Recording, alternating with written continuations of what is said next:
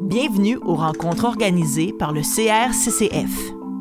Chaque année, le Centre de recherche sur les francophonies canadiennes de l'Université d'Ottawa offre aux chercheuses et chercheurs, aux membres de la communauté universitaire et au grand public une programmation riche et stimulante reflétant la diversité des perspectives disciplinaires mises de l'avant en études sur les francophonies canadiennes. Cette rencontre s'inscrit dans le cadre de la programmation scientifique de l'année universitaire 2022-2023. Pour plus d'informations au sujet du CRCCF et de son actualité, visitez son site Internet. Bonjour et bienvenue à cette rencontre de la série À livre ouvert portant sur les revues, des revues et des livres savants produits au CRCCF, euh, le Centre de recherche sur la francophonie canadienne. Aujourd'hui, Jean-Pierre Couture, qui a co-dirigé le volume 21, numéro 2 de la revue MEDS, intitulé Prendre parti, figures, organes et enjeux de combat dans les périodiques au Québec, s'entretient avec Rachel Nadon et Jonathan Livernois au sujet de l'article X13, l'as des espions canadiens. Donc, je cède la parole à Olivier Lagueux, responsable des publications pardon, et de la recherche au CACCF, qui euh, nous fera une brève euh, introduction. À toi, euh, Olivier. Oui, euh, merci Lucie. Alors, ben, comme on vient de le dire, la série à livre ouvert met de l'avant les, les, publications, les parutions faites en cours d'année dans le secteur des publications du CRCCF. Euh, donc, rapidement, le centre publie deux, euh, coédite en fait avec les presses de l'Université d'Ottawa, deux collections euh, de livres, donc les archives des lettres canadiennes et la collection Amérique française. Et nous produisons aussi trois revues savantes, la revue Francophonie d'Amérique, la revue Men's et analyse. Et euh, d'ailleurs, ces trois revues euh, sont maintenant publiées euh, uniquement au format numérique. Dans le cas de Men, c'est tout récent. Alors, le numéro dont il sera question aujourd'hui est en fait le dernier numéro imprimé. Alors, si vous en avez une copie papier, gardez-la précieusement, ça risque de, de prendre de la valeur. Le numéro a été co-dirigé par Jean-Pierre Couture et par Rachel Nadon et il analyse les combats d'une dizaine de revues, de journaux ou fascicules au cours des années 50 et 60. Euh, pour avoir euh, lu et édité les, contributions, euh, je, peux, je peux vous dire que tous les articles auraient pu générer des discussions fort intéressantes, mais on a choisi de se concentrer sur un seul, celui qui porte sur X13 cette sorte de, James Bond du Canada français. Pour animer la discussion, nous pouvons compter sur, euh, nous avons le privilège en fait de compter sur l'un des deux directeurs du numéro, donc euh, très bien placé pour euh, animer. C'est quelqu'un qui, je crois, apprécie la concision, preuve la notice biographique qu'il nous a fait parvenir et qui se lit comme suit. Professeur agrégé à l'école d'études politiques de l'Université d'Ottawa. Point final. Alors, euh, tout est dit. À quoi bon en dire davantage? Et je lui cède euh, tout de suite le micro. Merci. Rachel Nadon, détentrice d'un doctorat en littérature de langue française de l'Université de Montréal, Rachel Nadon effectue actuellement un stage postdoctoral sur la direction de Marie-Pierre Luneau à l'Université de Sherbrooke et de Mathieu Létourneau à Paris-Nanterre. Son projet de recherche porte sur la question des émotions dans la presse à sensation québécoise des années 1940-1960. Elle s'intéresse également depuis plusieurs années au rapport entre littérature et politique dans les romans, dans les revues intellectuelles et les formes périodiques en général, les tracts, les brochures, les fascicules. Elle a co-dirigé le collectif Relire les revues québécoises, Histoire, Forme et Pratique, publié en 2021 aux presses de l'Université de Montréal. Elle est aussi membre du comité de rédaction et secrétaire de la revue d'histoire culturelle et intellectuelle MENS. Et Jonathan Livernois est professeur d'histoire littéraire et intellectuelle à l'Université Laval. Il a récemment fait paraître Entre deux feux, Parlementarisme et lettres au Québec, 1763-1936, chez Boréal, qui lui a valu le prix Création littéraire de la Ville de Québec. Et du Salon international du livre de Québec en 2022 dans la catégorie Essai, ainsi que le prix de la présidence de l'Assemblée nationale du Québec. Sa biographie consacrée à Gérald Godin, qui est très attendue, paraîtra à l'automne 2023 chez Lux Éditeur. Jean-Pierre, je te redonne la parole. Merci Lucie merci beaucoup au CRCCF pour cette, invitation et ce, très intéressant euh, format pour discuter des, parutions euh, récentes. Alors, on est ici tous et toutes réunis pour parler euh, de l'article coécrit par Jonathan Livernois et Rachel Nadon. Le titre complet, un même ennemi, point d'interrogation, X13, l'art des espions canadiens et l'œuvre des tracts, analyse croisée des pratiques fasciculaires et des stéréotypes anticommunistes, 1940 à 1950. Alors, la première question euh, que j'avais pour vous, euh, camarades, à la lecture de ce titre et à la relecture fort joviale et intéressante de l'article qu'on a, pu publier euh, de concert, c'était de savoir un peu, de manière curieuse, des éléments de genèse de l'article, à savoir si vos recherches antérieures vous y ont conduit à cette collaboration et à cette parution coécrite. Alors, comment ça s'inscrit dans vos recherches récentes? Moi, je dirais euh, que je suis arrivée de différentes manières. Euh, dans mes travaux de doctorat, je me suis intéressée notamment à la question du travail euh, dans le roman, dans la production romanesque, notamment des années 50-60. Puis je suis tombée sur les pratiques fasciculaires, dont X13. Donc, X13, son travail entrave notamment sa vie amoureuse et ce souci d'argent. Donc, il y avait toute cette dimension-là dans, dans X13 qui m'a intéressée.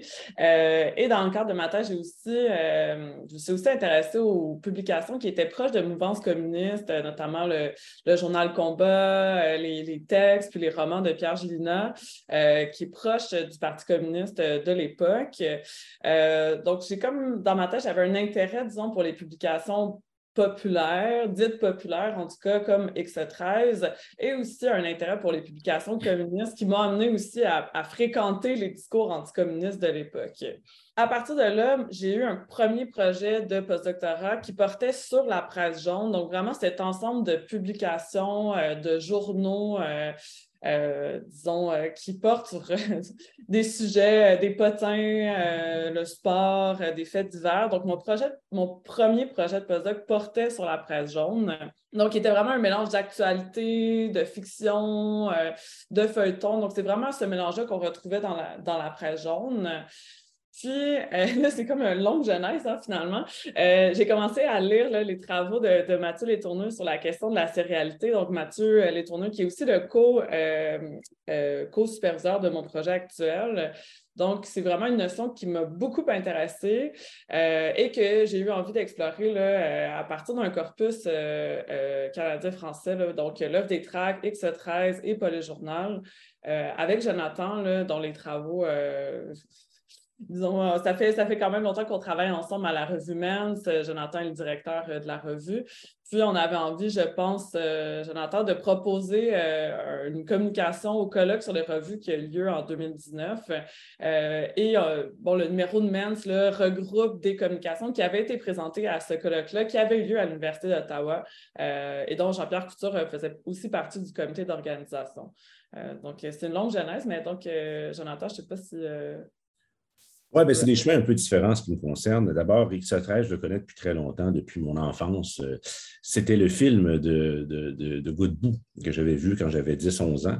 Je comprenais plus ou moins ce qui me plaisait là-dedans, mais euh, a posteriori, je pense que j'avais un intérêt pour ce que Pierre Maheu a appelé le petit pop, hein, cette espèce de, plaisir qu'on peut avoir à retourner dans le passé avec une certaine nostalgie, mais avec un certain cynisme aussi.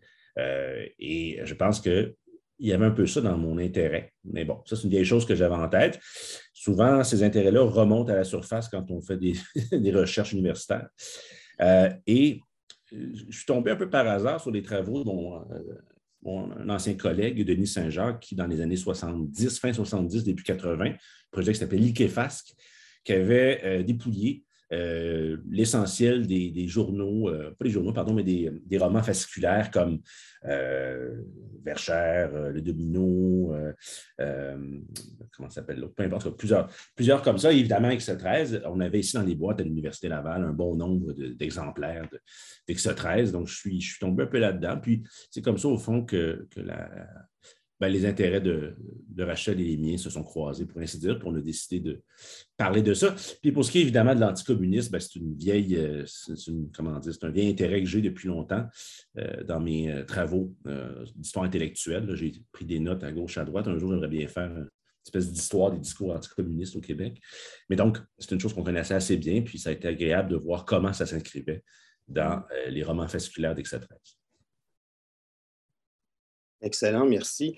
Euh, je vous promets qu'on va revenir abondamment sur l'anticommunisme, surtout sur les questions qui, qui portent là-dessus un peu plus tard. Mais euh, donc, je voudrais revenir sur une chose qui est apparente dans vos deux témoignages quant à vos recherches antérieures qui vous ont préparé à rédiger cet article-là. C'est toute la question du corpus, si on pourrait dire du registre, du registre légitime.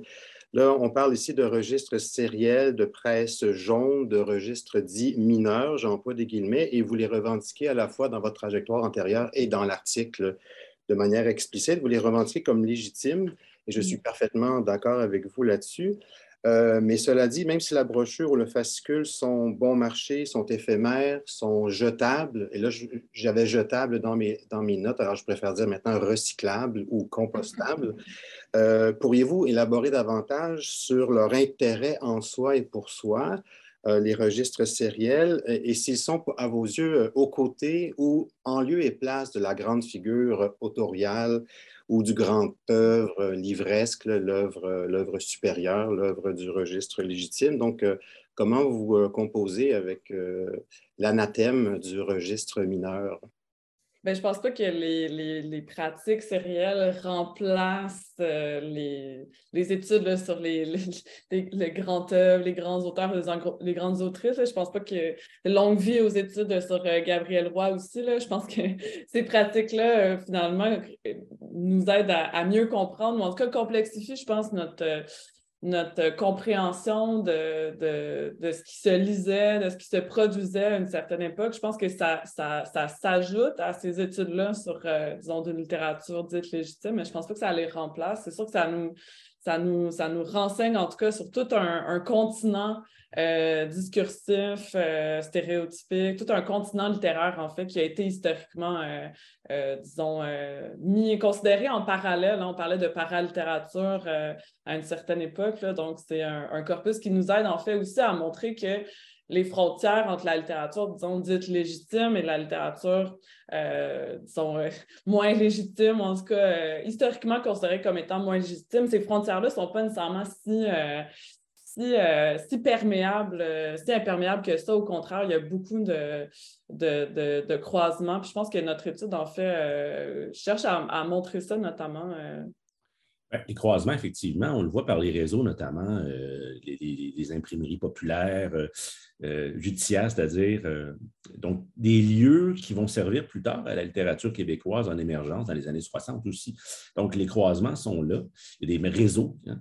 Euh, et au fond, le, premier problème qu'on avait, c'est une question de disponibilité. Hein. Retrouver X13, comme retrouver les éditions de, de Police Journal, ce n'est pas évident. je sais que l'Université de Sherbrooke a, mis la main sur tout un corpus. Euh, vous fort chanceux parce que ce n'est pas évident à trouver. Puis déjà, ça peut expliquer à certains égards le peu de travaux sur le sujet, mais évidemment, ça se développe de plus en plus. Euh, comme le disait Rachel, je n'ai pas l'impression que c'est un exclut l'autre. Au contraire, euh, Denis Saint-Jacques, justement, dans, le collectif Le phénomène X13, qui date de 1984, qui est au fond le point d'orgue de ses, euh, de ses recherches, de son équipe de recherche, disait bien, de manière un peu frontale, qu'on pouvait mieux comprendre peut-être la société québécoise à partir de X13 plutôt que d'aller lire Cité libre. c'est le style Saint-Jacques qui est toujours un peu incisif, mais je pense qu'effectivement, il y a quelque chose, d'autant que ces textes-là étaient lus par une frange de la population qui n'est pas dite lettrée, mais capable de lire, euh, intéressée par ces questions-là. Et puis, effectivement, parlons seulement de, volume ou de tirage, et que ce 13, dans ces bonnes semaines, parce que c'était chaque semaine ou à peu près, c'est environ 30 000 exemplaires. C'est énorme. Ça couvre une bonne partie du Québec et de, je pense aussi une partie de, de, l'Ontario.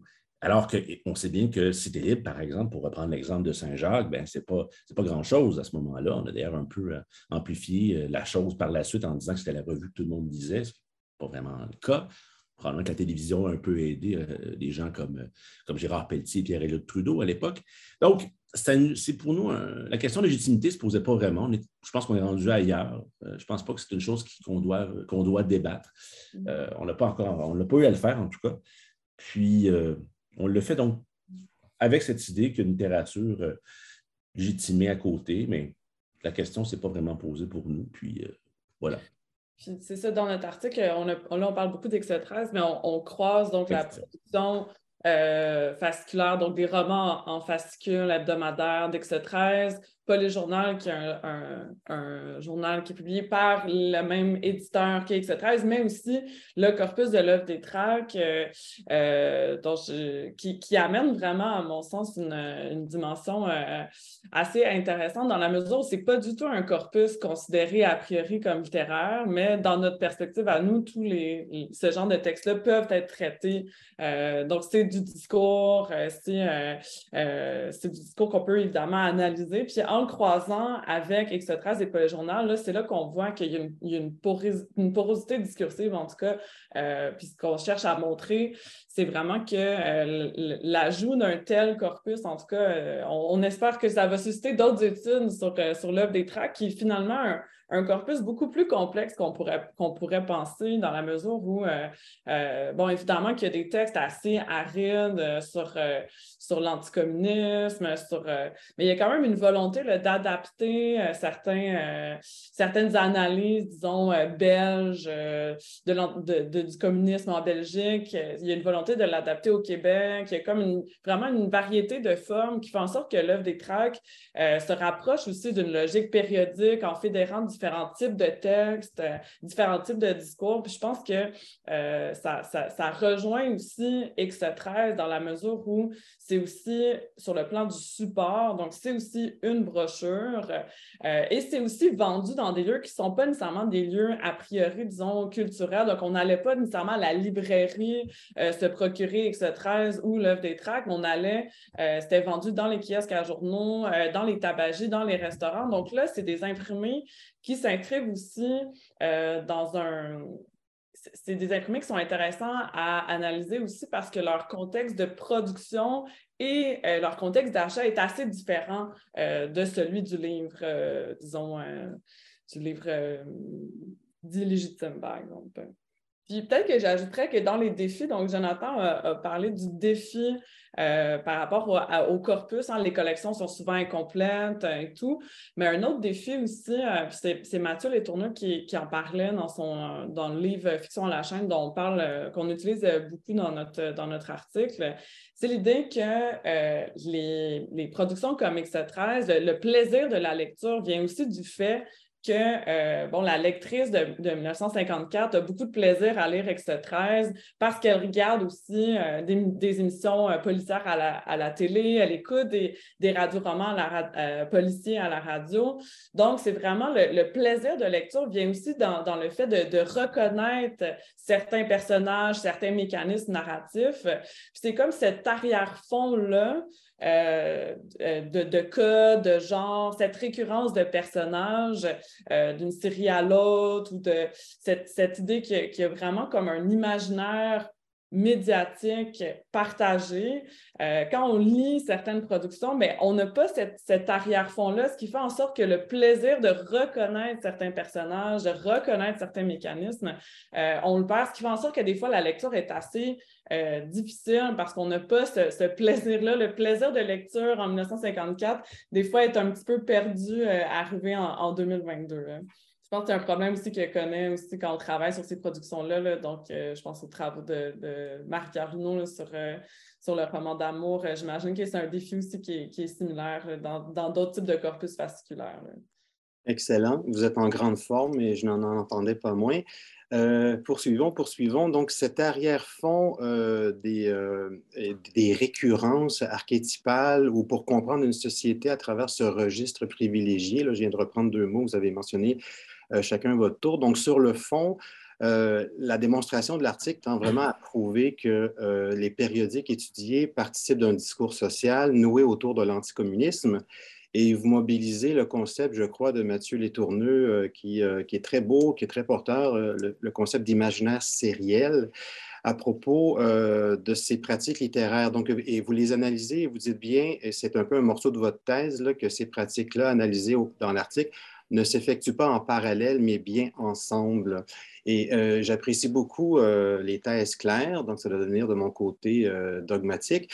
Et pour briser à la fois avec mon imago et peut-être briser avec la, la, la, force de votre thèse, je vous inviterai peut-être à vous, vous, autoriser quelques nuances intéressantes. Et d'ailleurs, il y en a dans l'article beaucoup de souplesse et de, nuances que vous apportez à votre thèse parce qu'il m'a semblé qu'autant la thèse est très claire sur la participation des, de ces pratiques-là à, un discours social sur l'anticommunisme, en tant que vous aviez le souci de rappeler, et je l'ai entendu un peu dans vos interventions, la nécessaire adaptation euh, d'un registre à l'autre, voire même d'un pays à l'autre, comme c'était mentionné par Rachel. Et vous parlez aussi de contradiction entre les divers usages de l'anticommunisme. Donc, je ne veux pas que vous révisiez votre thèse, ce n'est pas un exercice d'autocritique.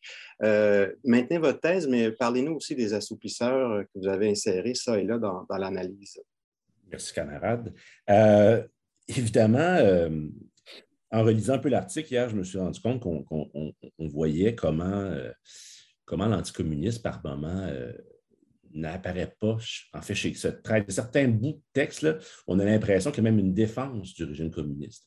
Pas beaucoup, évidemment, le, poids, le poids de l'anticommunisme est écrasant, mais il y a des moments où on a l'impression d'une sorte d'innocence chez X13 et probablement chez Pierre Sorel qui euh, ne fait au fond que suivre l'actualité. Hein, c'est ce qu'il dit. Pierre Sorel, donc l'auteur d'X 13, Pierre Daigneault, de son vrai nom, qui était un, bien connu d'une génération parce qu'il incarnait le, le personnage, voyons, euh, de Tipper dans Les belles histoires des pays d'en haut, donc personnage associé aussi au folklore, une éducation assez traditionnelle. Et lui, ce qu'il fait au fond, c'est qu'il part de l'actualité et part aussi de ces informations. Vous savez, les pays nations, qui étaient les, encyclopédies grouillées, c'est à partir de ça qu'il construit son univers. Donc, euh, il le fait de manière, comme je le répète, assez innocente. Un exemple, dans un numéro où on a deux personnages qui sont des fascistes, en fait des nazis. la série X13 commence en 1947, se termine en 1966, après toutes sortes d'aventures érotiques à un moment donné, maintenant dans l'espace. Ça, ils cherchent pas mal. Euh, et là, on voit ces deux personnages-là de, nazis, euh, c'est pas compliqué, ils sont bons. On les, communistes les, recrutent et ils changent de nom et deviennent deux communistes. Alors, cette naïveté-là est assez intéressante. On voit comment Pierre Denis fonctionne. Donc, c'est important pour nous de le mettre en relief, cette dimension, euh, je le répète un peu. Euh, c'est comme si ce n'était pas construit d'emblée, il n'y avait pas un message nécessairement clair de son côté. Je pense qu'il suit un peu le courant, puis ça donne ce que ça peut donner. Parfois des remarques, donc, où le système communiste est défendu par, un personnage qui dit que ben, au moins dans son pays, c'est gratuit l'hospitalisation. Alors, vous voyez, il y a des petites choses comme ça qu'on trouve, mais évidemment, l'anticommunisme prend le pas sur tout le reste. Mm-hmm. ça ne veut pas dire que c'est pas, euh, je veux dire, de, dire, euh, de reprendre cette idée-là. Euh, dans l'œuvre des tracts, il y a des fois, il y a des, il y a des phrases à méditer où on reprend aussi le discours anticommuniste pour dire, pour que les gens puissent le reconnaître après, puis voir qu'est-ce qui est publié dans les pays communistes. En tout cas, bon, les sources sont, sont assez euh, à, vérifier. Là. Mais euh, il y a aussi cette idée-là d'exposer le lectorat aussi à un discours euh, communiste, aussi dans le but, après ça, de, de, le défaire, de le déconstruire. Puis je pense que c'était important. Je pense que l'idée de stéréotype, je pense que dans les productions sérielles, on entend beaucoup la répétition. Puis je pense qu'effectivement, il, il y a une répétition, mais la répétition, n'exclut ne, pas, disons, la contradiction. Je pense que euh, ce que je veux dire, c'est qu'on peut retrouver un même stéréotype, mais dans l'usage ou la fonction narrative, euh, ça peut changer. Donc, il y a vraiment un mouvement, disons, de, de, de, répétition. Donc, le stéréotype se, se, circule et on le retrouve à plusieurs endroits, mais il y a aussi un mouvement de singularisation ou de distinction qui fait en sorte aussi que les différentes livraisons ne sont pas exactement pareilles. Puis ça fait en sorte aussi qu'il y a là le plaisir aussi de voir des différences à l'intérieur d'un contexte qui est attendu ou qui est connu, je pense. Différence et répétition. Mm-hmm. Mm-hmm. Euh, Bien, bien. Euh, je me permettrais de commenter euh, l'article, mais vraiment ad lib un peu pour, pour inciter de nouveaux lecteurs, lectrices à, à, faire sa rencontre parce que c'est un document fort intéressant et je pense que vous avez reçu de bons commentaires à, ce sujet. Donc, on va poursuivre dans ce sens-là.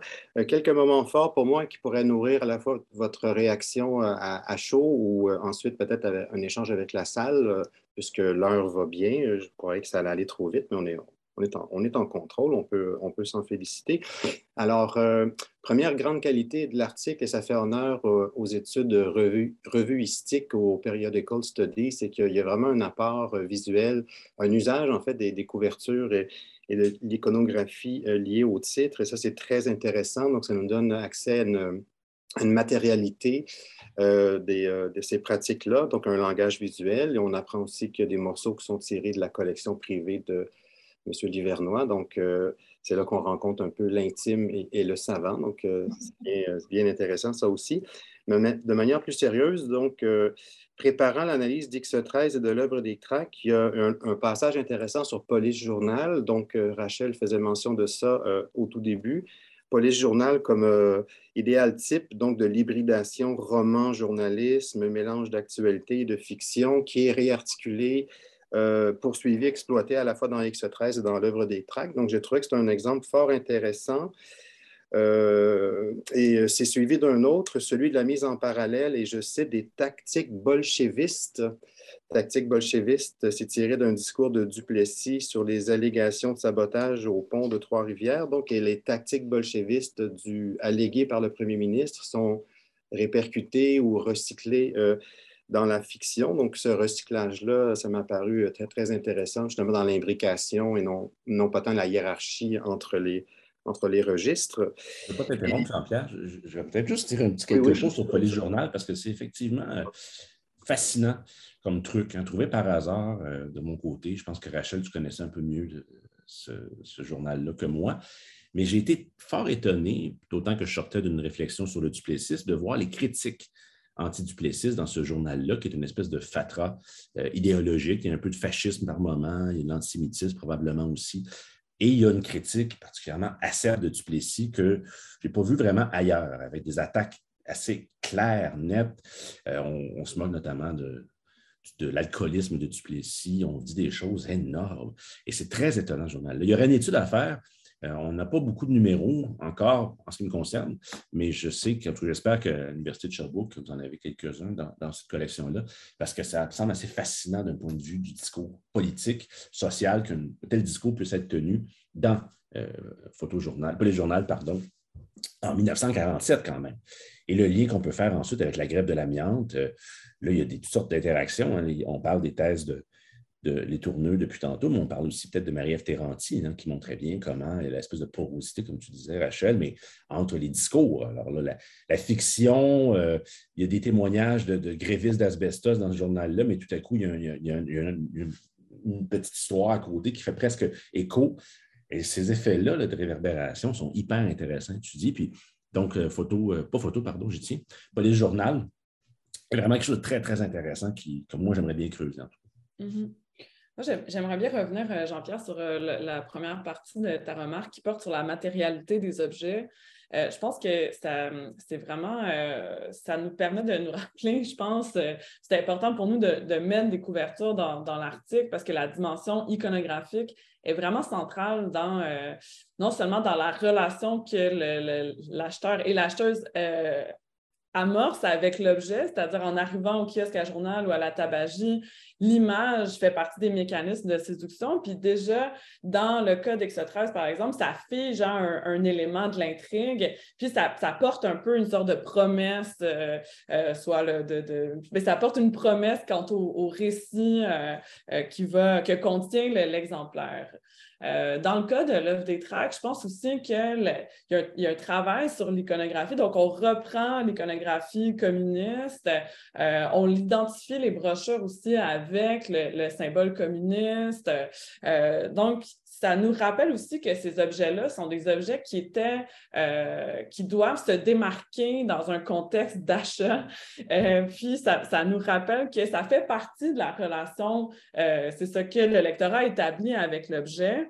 Puis ça nous rappelle aussi que ces objets-là, euh, je pense que c'était Les Tourneurs qui, qui en parlait, c'est-à-dire que l'auteur ou l'autrice du roman de telle livraison d'Extra13 ou de telle brochure n'est pas si importante. On achète euh, un, personnage, on achète peut-être un propos dans le cas de l'œuvre des tracts, on achète euh, euh, une idée, mais on n'achète pas nécessairement l'œuvre d'une autrice ou d'un auteur. En tout cas, dans l'œuvre des tracts, à un moment donné, ils enlèvent les auteurs-autrices. dans le cas d'Extra 13, on sait que, ou en tout cas dans le cas des fascicules publiés par Collet Journal, il y a un nom d'auteur, mais il y a plusieurs écrivains, auteurs, autrices qui vont se succéder dans la rédaction de ces œuvres-là. Donc, c'est ça qui est intéressant aussi de montrer que finalement, il y a une, domination de la matérialité aussi euh, dans euh, la façon dont, euh, à la fois comme contrainte euh, euh, matériel, mais aussi comme, euh, comme mécanisme de séduction. Je pense que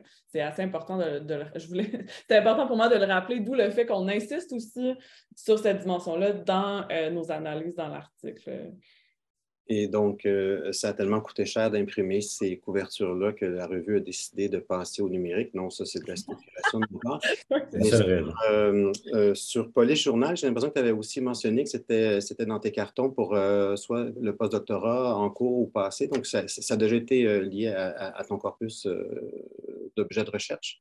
Euh, oui, mais j'ai travaillé plus sur Allopolis. Ici, il y a Harold et, et euh, Maxime euh, et Caroline qui, donc au Grel, qui ont, plus travaillé sur, sur Police Journal que moi.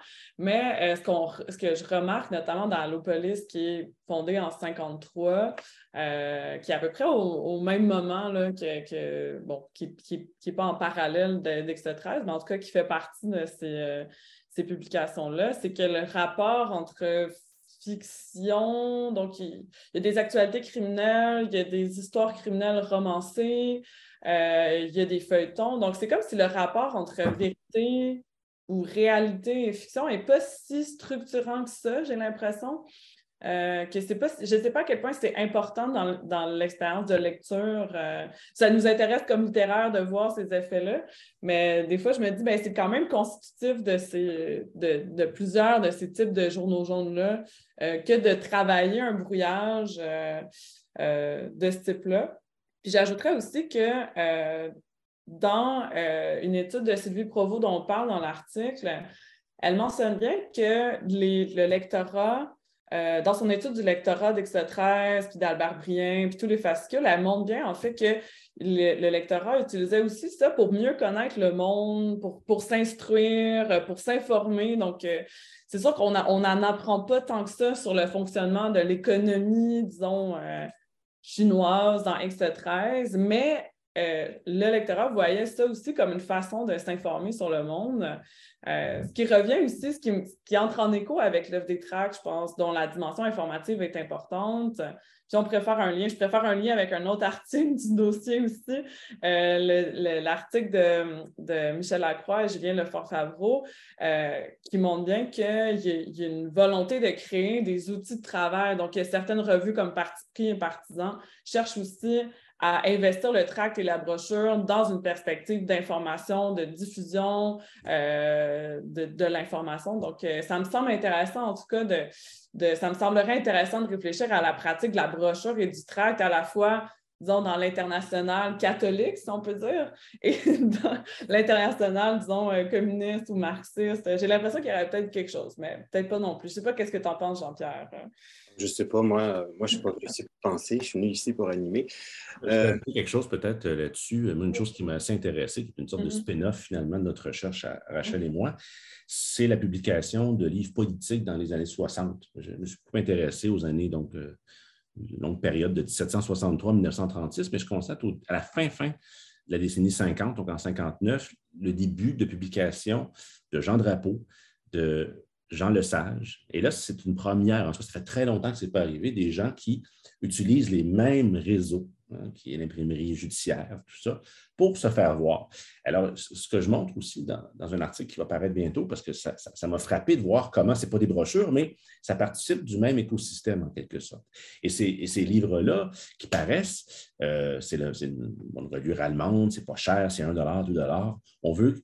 bon, le livre était encore quelque chose d'intéressant que on peut en tirer un certain euh, capital culturel, mais en même temps, on s'adresse à un nouveau public ou un public qui devient de plus en plus important, qui est ce public d'Ex-13 notamment. Donc, ces adolescents, adolescentes, surtout les adolescents, j'ai l'impression, qui lisaient ça, qui sont alphabétisés, mais qui peuvent pratiquer des, emplois techniques aussi. Il y a quelque chose de, du sériel, mais de la technique aussi. Hein, des travailleurs, donc, je ne sais pas, des dessinateurs industriels, des, techniques qu'on va aller euh, chercher dans, les, dans des écoles spécialisées. D'ailleurs, c'est intéressant de le noter, euh, Pierre euh, Pierre Sorel va dire à un moment donné, mais moi, j'ai un diplôme euh, par correspondance d'une université américaine sur comment écrire en série, hein, les, formules, les recettes. Donc, il y a quelque chose de assez intéressant dans cette idée de la technique du sériel et qui touche mm. plusieurs aspects. On le voit dans, dans 13 mais comme je vous dis, on le voit aussi dans des livres comme ça, des années 60, qui ne sont pas très intéressants, mais on dit que ce n'est pas grave.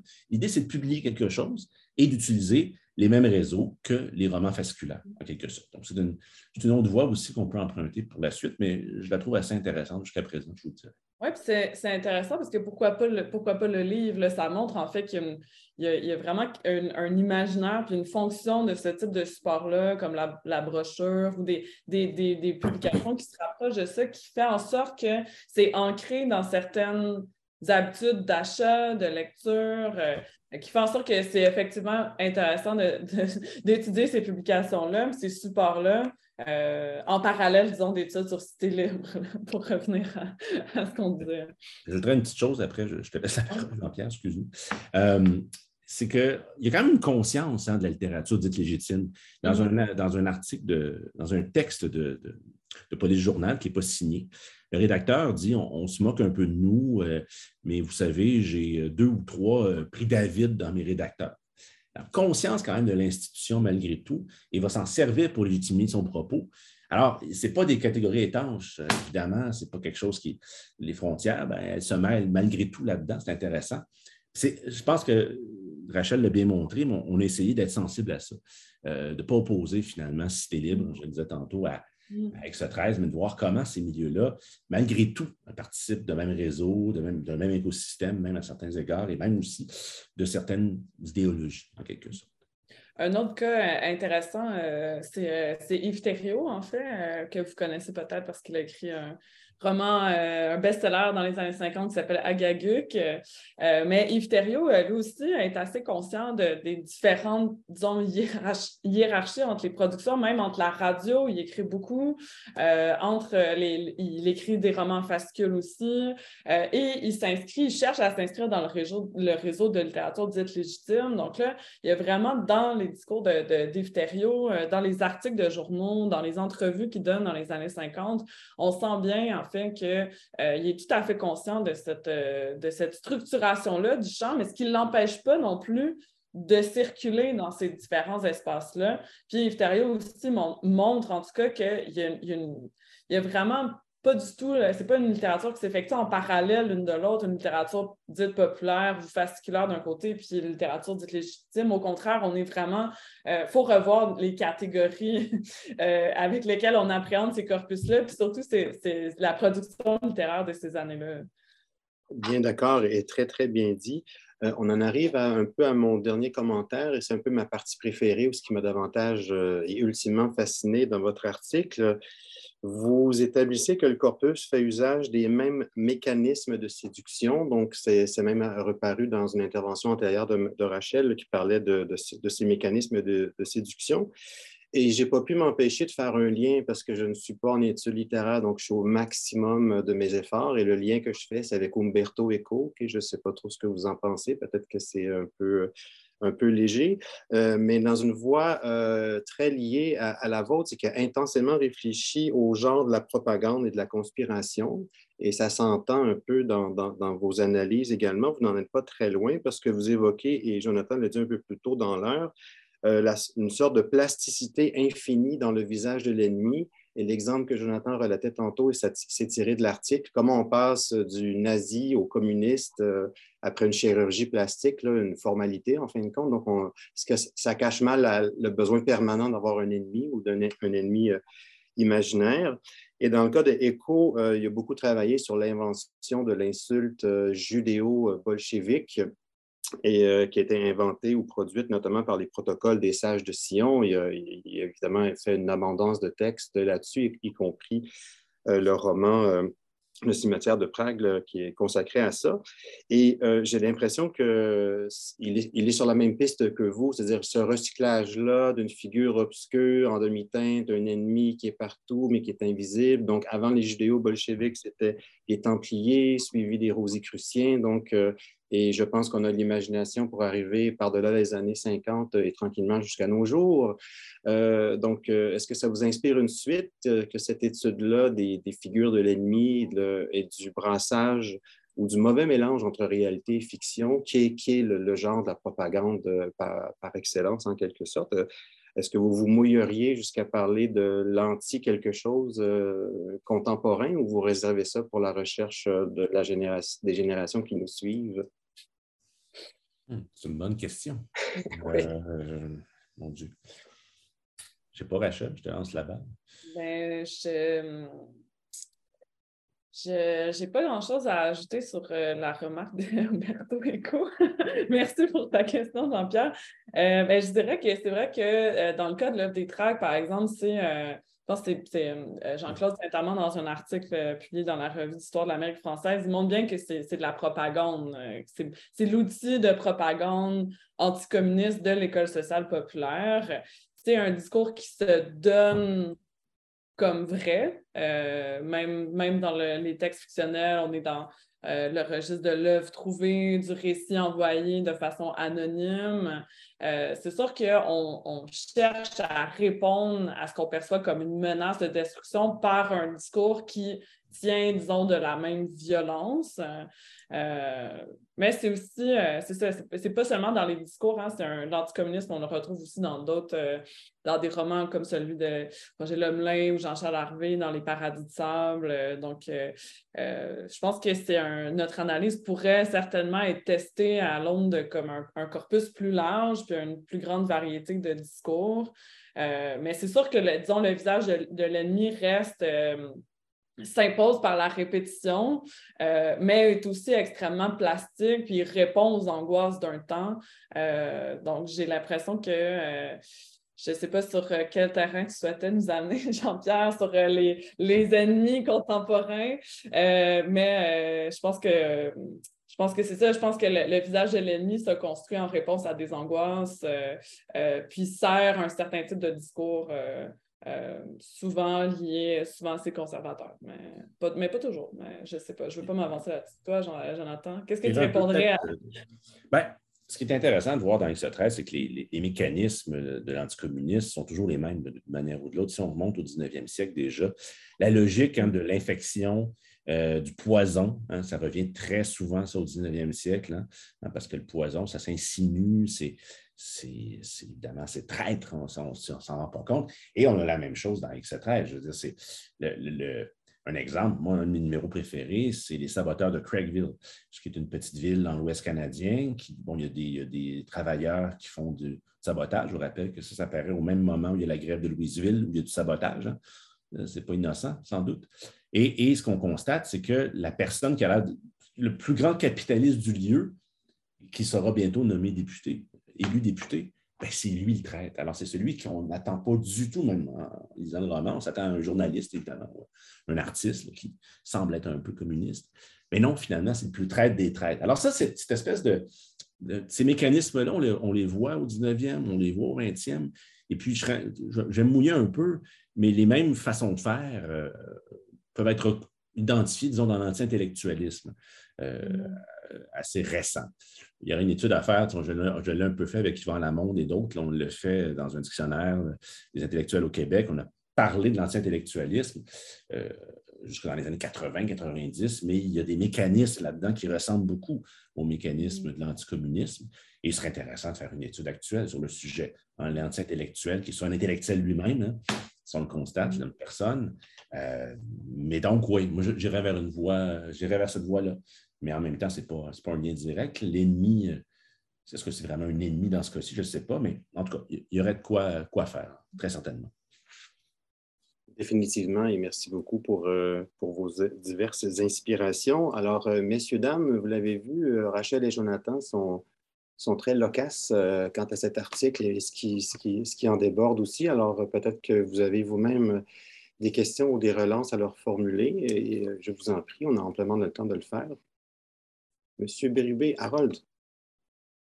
Oui, bonjour. Euh, euh, d'abord, merci beaucoup pour votre article. J'ai lu en classe euh, la semaine dernière avec mes étudiants. je, donne un, séminaire sur les fascicules et on, s'est bien amusé. C'était vraiment un très bon point de départ pour la, conversation et la discussion. Et, j'avais dans le fond deux, questions pour vous. Mm-hmm. la, première est une sorte d'appel, si vous en avez envie, à élaborer un peu. On a beaucoup parlé d'Exa 13, mais, mais quand je vous ai lu, j'ai surtout été frappé et surpris par l'utilisation de la fiction dans l'œuvre des tracts, mm-hmm. comment ils récupèrent ça. C'est vraiment fascinant. Moi, ça m'a complètement ben, ça, je ne l'attendais vraiment pas. Je n'en ai pas lu tant que ça, l'œuvre des tracts, mais j'avais le souvenir, c'est ça, de textes très secs, très théoriques, très, très ennuyants. Et, là, on voit qu'il y a une sorte de tentative de, mm-hmm. rendre ça plus sexy par l'utilisation de la fiction. ça, m'a bien surpris. Fait que si vous voulez intervenir un peu là-dessus. Et, ensuite, pour la question de l'anticommunisme, je ne nierai pas évidemment la présence de l'anticommunisme chez X13, mais, je me demande s'il n'y a quand même pas une sorte de différence de registre importante entre l'œuvre des tracts et les fascicules. Et euh, euh, Jonathan a mentionné le, le, fatras idéologique avec raison en mentionnant l'étrange ligne éditoriale de Police Journal. Et, euh, moi, quand, j'ai donné des X13 la semaine dernière, j'ai choisi un, peu au petit bonheur, le hasard des titres sans les lire moi-même. Et là, écoutez, j'avais quatre fascicules, deux qui étaient convenablement anticommunistes, mais les deux autres, dans le premier, c'était les méchants japonais durant la guerre, dans le quatrième, c'était les vampires de l'espace, qui n'avaient pas grand-chose à voir avec les communistes. On va faire une lecture vraiment. Euh, euh, on a un peu l'impression que Daniel tire dans toutes les directions. Puis, juste pour vous donner une sorte de contre-exemple, moi j'ai surtout lu des dominos noirs. je m'intéresse à comment ces fascicules-là parlent de la ville. Et, dans le domino noir, souvent, ce qu'on découvre, c'est que le domino va se battre contre des petits bandits euh, de la rue, mais va découvrir que derrière eux, il y a le big boss qui est, un big shot de Westmount. dans le fond, le capitaliste devient le méchant dans les dominos noirs. C'est le, le, manipulateur richissime derrière qui euh, fait mal au pauvre monde. Fait que, euh, je, suis curieux de vous entendre un peu là-dessus sur le, le fatras idéologique dans les fascicules. Est-ce qu'il y a vraiment une ligne éditoriale claire ou est-ce que Daniel fait juste euh, Jonathan l'a mentionné, une, sorte de recette qui est allé chercher aux États-Unis, puis il l'applique semaine après semaine. Les communistes sont vraiment pratiques parce que c'est un méchant infiniment recyclable dans les années 50. Euh, Donc, j'étais un peu curieux de vous entendre sur ces deux questions-là. à la fois la fiction dans l'œuvre des tracts, puis cette question de, au-delà de x 13, qu'est-ce qu'on fait avec l'étrange discours qui sort de, tout ça quand on, compare tous les fascicules? Je peux me permettre, euh, sur ta dernière question, Harold, effectivement, on essaie de le mettre en relief quand même en montrant que Degnaud n'a pas un objectif anticommuniste très clair au départ. Ça, il, ça sert son propos à ce moment-là. Hein. La preuve, c'est le passage de, Tu parlais de japonais, ça va être mm. ensuite les, nazis, et puis après, ça va être les, communistes. Puis tu parles ici, évidemment, on, est surtout.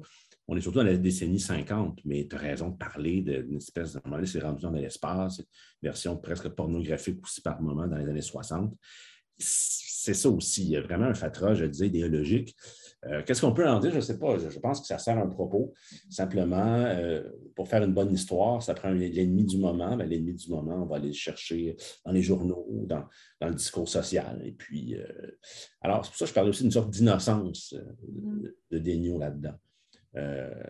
voilà. Je ne sais pas, je veux laisser la parole oui, c'est sûr que le, disons, la, la, fonction de l'œuvre des tracts, par exemple, je veux dire, il n'y a personne, en tout cas, qui devait attendre avec autant d'attention et de. Il n'y avait pas de suspense d'une brochure de l'œuvre des tracts à une autre qui avait euh, ce qu'il y a dans X13, c'est-à-dire qu'on ne capitalise pas sur, euh, sur un, récit qui se continue, un personnage qui revient. Euh, je pense que dans l'œuvre des tracts, moi aussi, franchement, j'ai eu une surprise de constater qu'il y avait des récits. Donc là, on voit qu'il y a l'investissement de la fiction comme euh, participant d'une même entreprise de, disons, de, propagande qui nous permet d'atteindre un peu des, un même objectif avec des moyens différents. Euh, je renverrai peut-être euh, à l'article de Marc Arnaud et Jean-Philippe Poirenne, dans lequel c'est sur la collection Amour et Aventure. là, on montre bien en fait qu'il y a certains éditeurs catholiques qui ont aussi essayé d'investir des pratiques fasciculaires en essayant de d'adapter le discours euh, à une doctrine euh, euh, catholique. Puis finalement, ce que, Marc-Pierre et, Jean-Philippe montrent, c'est que ça ne fonctionne pas. Alors, parce que X13 a déjà bien mis la table, puis même si Fidesz essaie de copier cette, une formule, donc un, un, format, une esthétique, reste que le, le, discours romanesque, les intrigues ne sont pas si intéressantes, puis finalement, ça ne marche pas.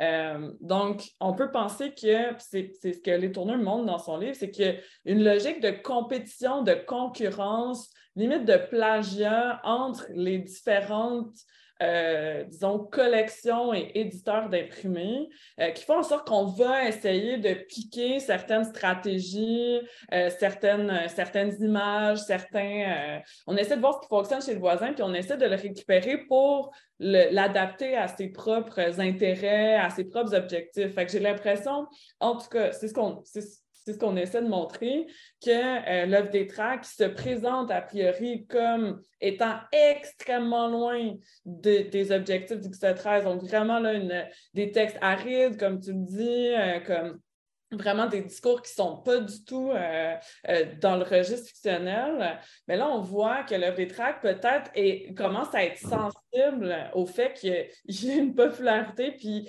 de, différents types d'imprimés. Puis, bon, ben, on va essayer de voir ce qu'on peut récupérer ça puis l'adapter pour nos objectifs. Mais c'est sûr que ce n'est pas un, registre dominant dans l'œuvre des tracts. Ça, euh, ça c'est sûr que c'est pas ça qui domine, mais le fait qu'il euh, y ait des récits euh, fictionnels montre en tout cas qu'il y a une, certaine, je ne sais pas si c'est une concurrence, mais en tout cas, on, essaie différents types de, de, discours pour atteindre le même objectif. Mais mais c'est sûr que ce n'est pas dominant dans l'œuvre des tracts. Ça, c'est certain. Hein. juste le fait que ce soit présent, puis de manière quand même, les exemples que vous donnez sont vraiment éloquents. Le fait que ce soit mm. présent est vraiment intéressant en soi, mm. même si c'est mineur dans l'œuvre. Merci. Mm. Merci, Harold, pour ta question. Oui, merci beaucoup pour cette relance. Alors, il nous reste euh, environ huit minutes. Euh, j'invite euh, les participants, participantes à aussi poser une question ou à y aller d'un commentaire pour nos deux invités. Marie-Pierre Luneau. Oui, ben bonjour tout le monde. Euh, J'hésitais à prendre la parole parce que je ne veux pas monopoliser, mais je veux surtout vous remercier pour cet article très précieux. Euh, j'avais eu la chance de lire les travaux de Denis Saint-Jacques puis de l'équipe Liquefac, moi, Liquefasque, quand j'étais étudiante en littérature au bac. Puis j'ai toujours trouvé qu'il y avait encore tellement à faire sur le sujet. je rappelle que les collectionneurs estiment que le nombre de titres de romans, on va exclure les journaux et périodiques, les romans publiés entre 1944 euh, et 65, c'est quelque chose comme 11 000 titres, donc 11 000 romans. On ne sera jamais assez nombreux pour réussir à, extirper toute la richesse de ces corpus-là. Donc, je suis très heureuse de voir des gens comme Harold, puis euh, Jonathan et Rachel qui travaillent sur ces questions. J'en profite pour dire qu'à l'Université de Sherbrooke, on a fait un gros travail de numérisation. Donc, si jamais il y a des gens dans la salle qui sont intéressés à poursuivre euh, des recherches, euh, euh, il va toujours nous faire plaisir de partager nos fichiers. Je voulais surtout souligner l'intuition que vous avez nommée Jonathan, Rachel et Harold euh, à propos du capitalisme, la haine du capitalisme qui, finit toujours par émerger, je pense qu'une des prochaines étapes, ça va être vraiment de décloisonner les séries, parce que là, on a des travaux sur X13, on a travaillé sur la, collection de romans d'amour. Puis c'était correct d'avoir ce premier réflexe-là d'y de, de, aller par genre, mais à force d'en lire, on finit par se dire qu'il y a tellement de traverses entre les séries que c'est ces imaginaires-là qu'il faut croiser. C'est le cas du domino noir, c'est le cas d'X13, mais là où on attend peut-être moins de parenté dans le roman sentimental, parce qu'il est peut-être un peu plus figé, au fond, on retrouve les mêmes bas-fonds que Harold va trouver dans ses corpus. Euh, on trouve peut-être beaucoup moins de communistes là, ou d'anticommunistes, ou de, mais il reste que malgré tout, il y, a, il ses ennemis communs. Puis je pense que ce qui traverse tout ça, c'est euh, la pire chose, c'est le grand capitalisme. Puis ça, c'est intéressant à analyser précisément pour qu'est-ce qui va arriver ensuite. la Révolution tranquille, puis les années 60, puis ce que tu disais, Jonathan, à propos de lire là, jusqu'à ce que ça le fait comme une histoire de la lecture jusqu'aux années 60, c'est vraiment important de continuer aussi dans ce sens-là. Par rapport au capitalisme, puis j'arrête, là, euh, ce serait supposé d'être l'allié naturel du roman sentimental. Hein? les, les, les, les, femmes, en théorie, rêvent de, de, de, de vivre euh, à Westmount. Mm. Puis c'est le cas aussi dans les romans sentimentaux des années 50. Hein? Idéalement, l'héroïne, elle va marier euh, quelqu'un de riche. Mais trop riche, c'est vraiment trop dangereux. Donc, il y a, il y a comme une, une, volonté de ne pas renier sa classe d'origine aussi là-dedans. je pense que ça aussi, ça va être vraiment un axe à, à creuser dans l'avenir, mais de manière euh, en décloisonnant les, les séries. Mm-hmm. c'est ça. Je voulais juste vous remercier parce que je trouve ça vraiment stimulant d'avoir des interlocuteurs pour comparer ces corpus. Puis lire ensemble, c'est 11 000 titres. Mm-hmm. Voilà. Merci beaucoup, Marc-Pierre. Euh, merci. Rachel et Jonathan, vous pouvez bien entendu réagir à ce commentaire question de Marie-Pierre Luneau. Et juste, Jonathan, il y a quelque chose qui t'est adressé spécifiquement dans le champ de conversation qui demande pourquoi, selon toi, Godbout est revenu à X13 en 71 dans son film. Donc, en gros, c'est ça la question. Très bonne question. Insérez ça dans, ton, dans ta réplique. Alors, je vous en prie, réagissez à ce que le professeur Luneau euh, vient d'apporter, si, si vous voulez bien. Ben, ce que j'apprécie tout particulièrement, c'est qu'on est tous partis un peu dans des, de, lieux différents pour aboutir à cette littérature fasciculaire. Ça, m'étonne et ça me réjouit en même temps. Euh, je pense qu'on sent tous qu'un continent là. Tu parlais, Marie-Pierre, de 11 000 livres, romans. C'est ça, c'est du travail. Je pense qu'on a quoi faire pour les prochaines, prochaines années, très clairement. Euh, pour ce qui est de, je, te laisse la parole après, Rachel. Euh, pour ce qui est de, de c'est une très bonne question. je, j'avais lu un peu autour de ça. Euh, son projet, je ne me souviens pas exactement ce qu'il avait en tête. Est-ce qu'il voulait se moquer du Québec des années 60, des années 40? Est-ce qu'il y avait un, c'est un peu l'esprit Godbout hein, qui, aime bien balayer beaucoup de choses du passé. Euh, je ne sais pas, en fait, je suis passé, euh, je suis au courant de, la genèse du, film. Je sais par contre qu'un gars comme Gérald Godin a fait de la recherche pour X13. Euh, il y a eu donc quelques collaborateurs comme ça au départ qui avaient ce projet-là. Je pense que c'était leur imaginaire d'enfants ou d'adolescents aussi qu'on voulait tout simplement retrouver. Mm. Euh, et puis en utilisant les cyniques, ben, l'idée c'était une comédie musicale complètement, complètement déjantée qui était un, je ne pense pas que ça a été une catastrophe, mais euh, ça n'a pas été très bien, disons, au box-office.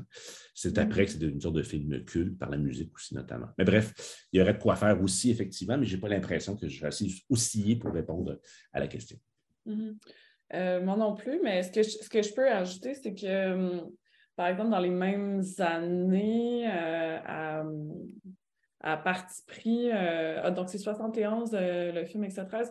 Euh, je dirais qu'il y a comme, avec le mouvement de, de, contre-culture qui se met progressivement en place, il y a comme un sorte d'intérêt. En tout cas, on le voit dans le parti pris là, pour, pour Allopolis, par exemple, pour des publications, donc des journaux jaunes qui, ont, qui, constituent finalement des journaux qui étaient achetés ou qu'ils achetaient peut-être les gens de parti pris ou certains poètes aussi qui vont euh, être important dans la contre-culture. Je pense à, Denis Vanier puis à José Yvon euh, qui vont euh, faire des références aussi à l'Opolis. Donc, il y a comme peut-être un mouvement où on, a comme un intérêt, comme un, retour à ces publications-là qui étaient importantes, disons, dans l'adolescence ou puis qui deviennent un peu des figures d'un Québec qu'on connaît moins peut-être ou donc, je ne sais pas, je n'ai pas d'hypothèse précise, je n'ai pas de réponse non plus, mais je me dis, il y a comme des, des résurgences un peu de cette publication-là. Il faudrait voir si, justement, qu'on reparle d'X13, est-ce que, euh, justement, Pierre Maheu euh, euh, en parle dans ses travaux sur le petit pop? Est-ce que, comme, est-ce qu'on revient à ces publications-là vers la fin des années 60, début 70, pour les, les recycler en autre chose, pour, comme, dire, ben, pour, je ne sais pas. Mais, tu as raison de parler de, de pop je ne l'ai pas mentionné, mais c'est fondamental. L'esthétique type-pop, on la retrouve partout. C'est drôle parce qu'on n'en parle pas tant que ça. Hein. Mm-hmm. On sait que Maheu l'a énoncé en 65, 66. Mm-hmm. après, bon, pourtant, c'est une clé extraordinaire de compréhension des mm-hmm. années 70, de plusieurs publications, de plusieurs euh, films aussi. Certains, euh, je lisais un article il n'y a pas longtemps, certains parlaient de, du cinéma de, de voyons, cherchons, euh, au clair de la lune, c'est bien bête André Fortier. Merci, André Fortier. Je ne suis pas d'accord, mais des films, par exemple, de Jean-Pierre Lefebvre qui correspondent parfaitement à ça. Alors, c'est une clé intéressante, puis j'insiste beaucoup auprès de mes étudiants pour qu'un finisse par faire un mémoire de maîtrise, un ou une fasse un mémoire de maîtrise sur, sur Maheu, parce qu'il y a quelque chose de très intéressant qu'on n'a plus vu, me semble-t-il. Euh, Lucie Hott avait brièvement levé la main. Oui, il ne reste pas beaucoup de temps, donc je vais être très rapide. J'ai toujours pensé qu'il y avait dans, cette, euh, dans cet intérêt pour euh, la littérature populaire au début des années 70, fin des années 60, un projet, euh, un lien avec le projet politique. C'est-à-dire qu'il y a une, une, volonté de revaloriser ce qui vient du peuple, ce qui est propre à la population en général. On veut établir un lien avec les, personnes ordinaires. Euh, euh, on veut créer une identité euh, québécoise ou franco-ontarienne ou acadienne qui rallie tout le monde. Et l'intellectualisme est, alors vu de façon assez critique comme étant réservé à une élite. Et mm-hmm. j'avais comme toujours l'hypothèse que c'était ce qui euh, justifiait le retour à des formes littéraires, euh, pas juste des, héros comme X13, mais certaines formes. Un des premiers livres, je pense que c'est le premier livre publié par les éditions Interligne, je reviens à mes, à mes euh, à Ottawa, c'est un roman feuilleton. Mais au goût du, jour. là, on est au début des années 80, mais la maison vient d'être fondée après avoir publié exclusivement la revue Liaison. Elle publie un roman feuilleton. Donc, euh, Alain Poirier pourrait peut-être nous en parler. Euh, il, était sans doute dans les parages à ce moment-là. Mais euh, c'est pourquoi un roman feuilleton euh, pour lancer une maison d'édition littéraire qui veut spécialiser aussi dans les essais et les études historiques c'est assez euh, fascinant comme choix. Mais on arrive à la fin, donc euh, je vais laisser Jean-Pierre et Olivier euh, clore le tout. Merci, Lucie, pour ton intervention. Je répondrai peut-être juste rapidement, rapidement, Lucie, à ton propos il est clair que la question du quotidien devient très importante aussi. Michel Lacroix a fait un bel article là-dessus, euh, parti d'ailleurs au, dossier, euh, sur, ben, ce n'est pas, dans, le numéro, mais c'est ailleurs, c'est dans une conférence sur parti pris, montre bien l'importance, la redécouverte du quotidien chez beaucoup de penseurs, notamment ceux qui ont été marqués par la pensée de, de Berck, de la décolonisation notamment.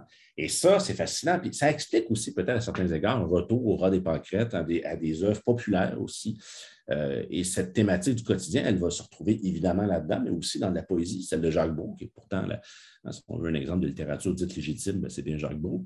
Alors, on voit que ça traverse tout ça, tout, ce corpus, tout ce, discours social. Voilà. Et merci beaucoup. Merci à tous. Oui, merci beaucoup. Alors, je ne peux que très chaleureusement vous recommander ce dossier dans ce numéro spécial intitulé Prendre parti, figures, organes et enjeux dans les périodiques au Québec. Ça réunit six contributeurs, contributrices dans quatre articles. on a nommé Michel Lacroix, Julien Lefort-Favreau, Jonathan Rachel ici euh, présent, Isabelle Kerouac-Mescott et moi-même, traitant de Jean-Marc Piotte, qui nous a quittés un peu plus tôt cette année. Alors, euh, je vous recommande vivement ce numéro. Et Longue vie à Mance, euh, c'est une revue qui est très agréable à, côtoyer et je les ai trouvées particulièrement professionnelles et efficaces alors que tout le monde se cache avec plus ou moins de bonnes raisons derrière la COVID. Je peux dire que l'équipe de MENS, eux autres, ont, conduit ça, euh, le train en gare, de manière très professionnelle. Alors, je, je lève mon chapeau à toute l'équipe. C'était très agréable de travailler pour vous. Merci à toi. Merci. Fondé en 1958, le CRCCF est le plus ancien centre de recherche sur la littérature, la culture et l'histoire des francophonies canadiennes.